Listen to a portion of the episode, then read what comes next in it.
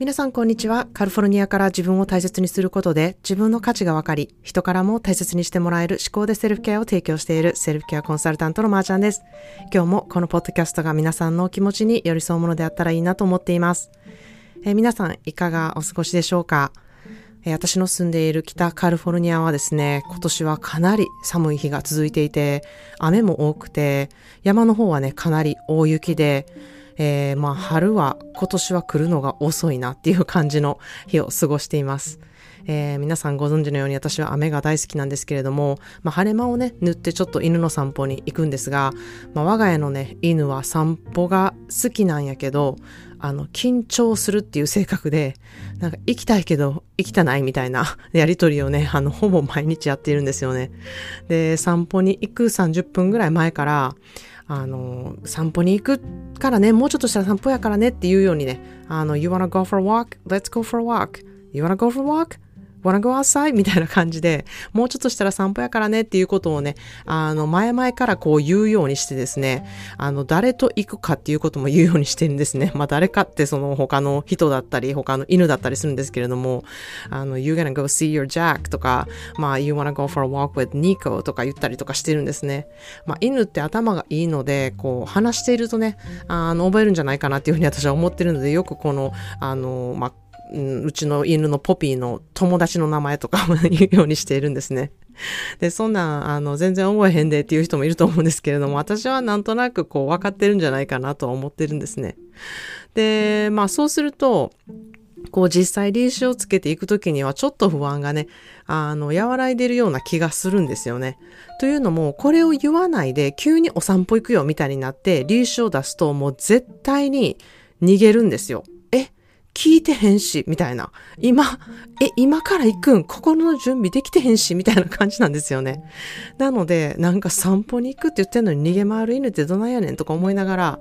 あの、本当にまあ、うちの、あの、ふわふわ犬のポピーにとってはですね、散歩に行くっていうことはめちゃくちゃ不安になることの一つなんですね。で、まあ、この犬は、あの、他の犬に比べて結構ビビりな性格なので、あの、本当に車に乗るのもめちゃくちゃ怖くてですね、あの、車に乗るのも獣医さんとかに行くよりもはるかに多くてですね、週に2、3回は車に乗せて、まあ、楽しいところですよね、散歩に行ったりとかしてるにもかかわらず、もう車に乗った途端めっちゃ震えるんですよね。でもまあ最近車に乗るよとか、あの車に乗って散歩に行くからねとか、You're gonna get in the car, you're gonna go see Jack とか、You wanna get into the car and then go to the park とか、park, walk, car みたいなね、こう単語を並べて、あ、車に乗るけど散歩行くんやな、みたいなことが分かると、まあかなり震えがね、あの、マシになったんですよ。まあ、震えっていうのはエキサイティングの意味もあるかもしれないんですけれども、まあ、うちの子に限っては結構不安要素の方が大きい気がしているんですね。で、まあ私は今まで飼ってた犬っていうのは結構大型犬で雑種やったり、あの、レスキュー犬だったりするので結構タフな犬が多かったんですね。で、今回初めて、こう、本当に血統書付きのこう小型犬を飼ったので、あの、こういった不安な性格っていうのは、まあ生まれた時からこう大事に扱われて可愛い可愛いってされてきたこうデザイナードッグシンドロームみたいな風に私呼んでるんですけれども、まあ、血統症犬症候群みたいな感じですね。でそういう名前をつけて私呼んでるんですけれども、まあ、良くも悪くもそういうこう性格の犬なので、まあ、どんな犬でもあの取り扱いを知ることっていうのがまあ一番大事だなっていうふうに思ってるんですね。まあ、そんなんでですね、今日は不安との付き合い方というテーマでお話したいなっていうふうに思います。えーまあ冒頭でうちの犬のポピーの不安についてのうん、相手が分かってないって思ってても、こう、一応説明するっていうことでね、えー、まあ、不安要素っていうのはかなり減るんじゃないかなっていうのを、あの、動物実験じゃないですけれども、あの、ちょっとそういうのは関係してるなっていうふうに私は思っているんですね。で、そんな風に、こう、不安について、ある程度できることってあるっていうふうに私は思っているんですね。まあ、ポピーも、うん、こう、いつも行っている近所の道ででもですね、家の前をこう素通りして、もう一回、あの、一周回ってから家に戻ろうみたいなことをしてもですね、もう家の方が気になってしょうがないんですよね。え、今、家の前通り過ぎたけど、なんでなんで家帰れへんの？みたいな感じで、もう何度も何度も家の方を振り返って私の顔を見て、歩くスピードとかもめっちゃ落ちるんですよ。え、家に帰ってくると思ったのになんで？また違うとこ行くみたいになるんですよね。で、その時も、もう一周するからねとか、もうちょっと歩いたら帰るからねっていう風にね、言ってもずっと不安なんですよね。で、こう一周回ってきて、やっと自分の家が見てくるともう猛スピードで家に向かってめっちゃ早足になるっていう、どんだけ不安やねんっていう性格でほんまに呆れるんですね。これ毎回なんですよ。で、あの、私が一緒におるにもかかわらず、まあ、うん、きっと私のことを信用するとかそういうの関係なく、こう、ただただ不安なんやなっていうふうに私は思うんですね。まあそう思うと、こう不安になりやすい人っていうのはやっぱりいて、まあ言い悪いとか別にですね、まあその不安とどううまく付き合っていくかっていうことがね、大事なんじゃないかなっていうふうに思ってるんですね。で、それでやっぱり生きやすさっていうのが変わってくるからなんですね。まあ私はいつもじゃない環境に行くことが楽しみだったりするので、あんまり不安っていうのを感じない方なんですけれども、やっぱりこう、ある一定を起こすとストレスにもなるなっていうふうに自分でも思うんですね。例えば、まあ、私は全く知らない国に行くのは別に大丈夫なんですけれども、英語があまり通じないところに行くっていうのはやっぱちょっと不安になるんですよね。だから私にとってこうヨーロッパっていうのはまあどこに行っても英語が通じるなっていうのがあるので、あのすごく安心できる素材でもあって、あなので安心できる素材というのがまあ英語が喋れるっていう、英語が通じるっていうところがあるので、あの実際にこう日本から近いお隣の韓国とかベトナムとか行くことの方がちょっと不安になるんですよね。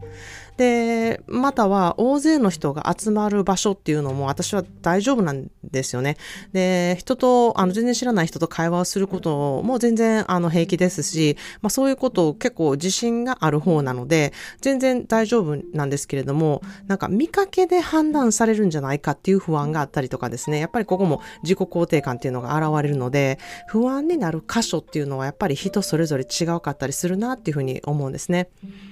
なので、そこでまず自分で知っておくこと、こう、どういうところが不安要素になるか。で、どうしたら不安にこうコントロールされるのではなくて、自分でコントロールして、こう、小さくできるのかっていうとこ。で、自分にとって使えるツールっていうものを揃えておくことがね、えー、大事なんじゃないかなっていうふうに思ってます。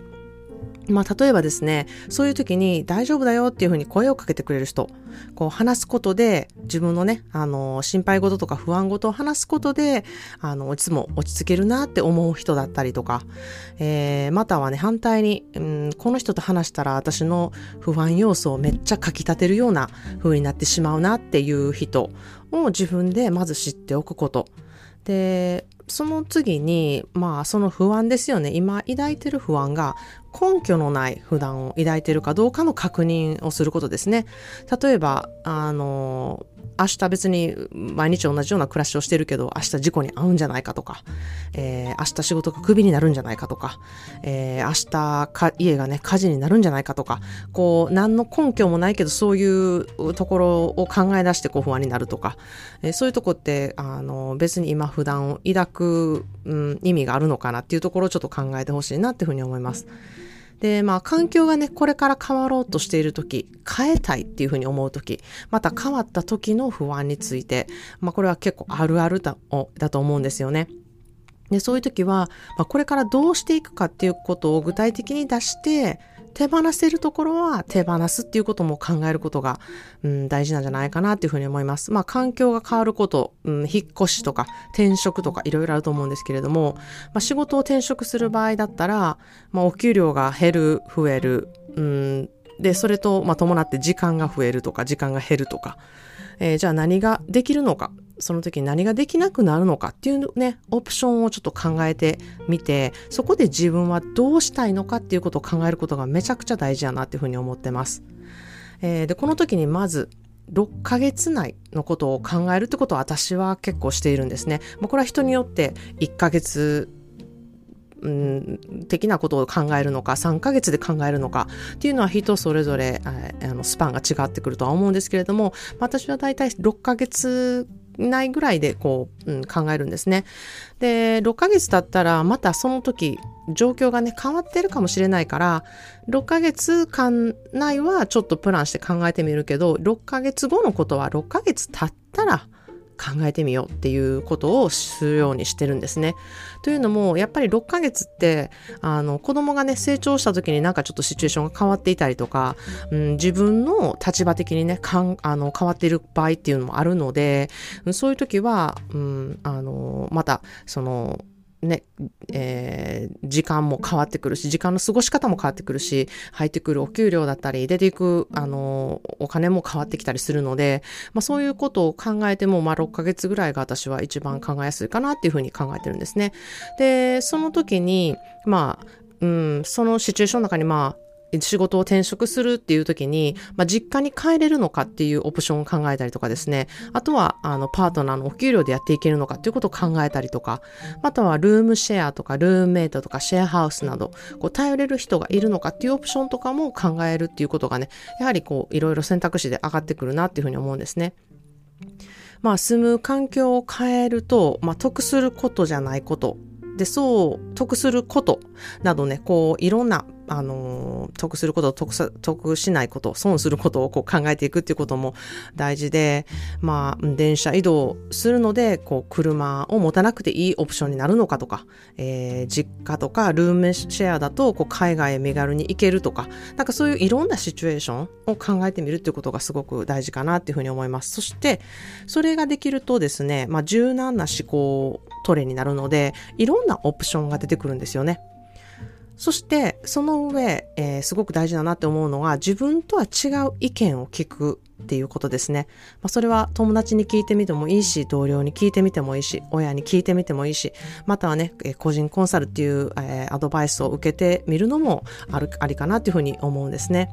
で、この時に大事なことなんですけれども、自分がしたい環境に身を置いている人、自分がやりたいことをやっている人の意見を受けることっていうことがすごく私は大事やなって思ってます。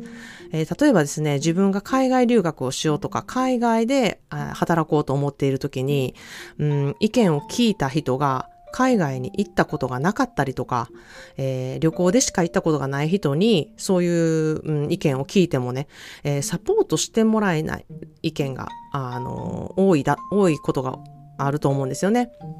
で、まあそれもね、知っておきたいっていうスタンスで聞くことは大事だと思うんですけれども、まあ経験したことない人に聞いても、あの結構ネガティブなあのコメントをいただくことがやっぱ多いんですよね。例えばその海外に行くっていうことだったら、うん、海外怖い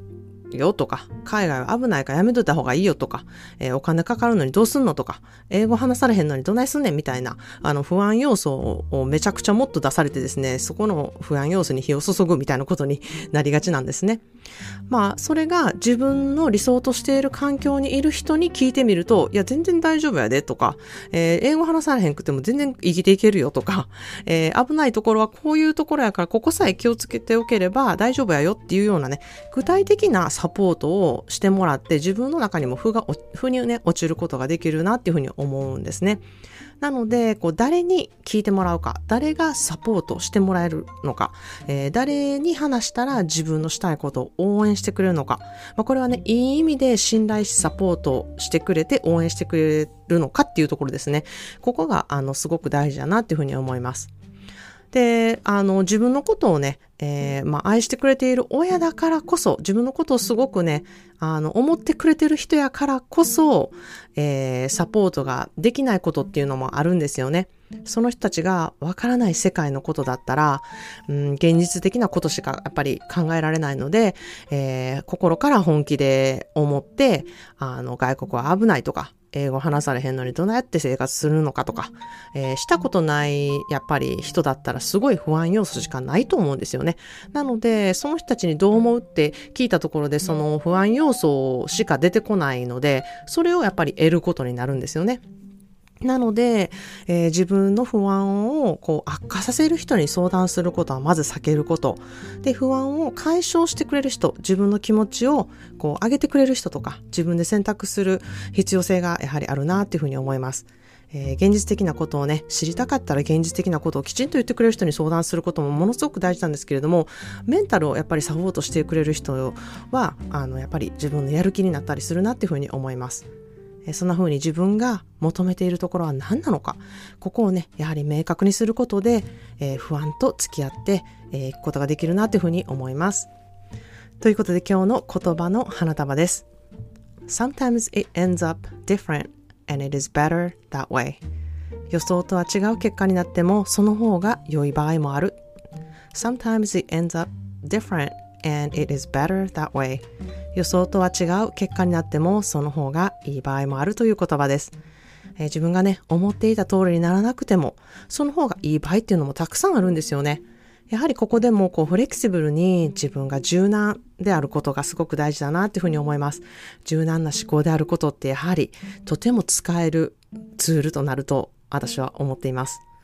はい、5月から始まる思考でセルフケア3ヶ月講座の予約を、あの、ただいま受け付けています。私の講座は1対1の個人でのやり取りを重視して、皆さんそれぞれセルフケアの仕方で、仕方をね、カスタマイズしたセルフケアを提供しています。なので、えー、私一人でできる人数っていうのは限られているんですけれども、まあ、先着順に定員になれば締め切ろうと思っています。もちろんグループコンサルもあってですね、ここでしか出会えない人とのつながりを持つこともできます。えー、興味のある方は公式 LINE からご連絡ください。私の公式 LINE 登録すると自分の気持ちに気づけるセルケアワークっていうものができます。えー、それは無料で提出していただけると、私本人が必ずお返事いたします。それでは皆さん今日も自分の価値を確認し、あなたも周りに関わる人たちもいろいろいてよしなんだと思える思考トレが今日もできますように、このエピソードが皆さんご自身のセルフケアについて考えたり、行動を踏み出せる第一歩となりますように、今日も聞いていただきありがとうございました。生きているといろいろあると思いますが、私は一生懸命信頼できる自分の心があれば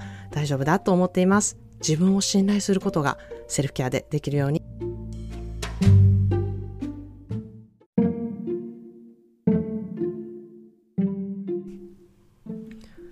Thank you so much for listening to today's episode of Shikode Self-Care. Today's daily words of bouquet is sometimes it ends up different and it is better that way. Well, we want to plan everything so that we feel like we are in control.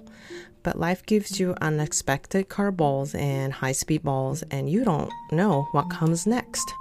Only thing you can do is to wait and see. Maybe if you have planned to wait and see, things might be easier to handle for all of us. If we constantly talk to ourselves that we cannot control and plan everything, things might end up better than what we expected. And maybe we can let it flow and let it be. I am reminding myself this over and over even today. Let's hope things will end up better tomorrow, next month, or next year. Cheers to all of us.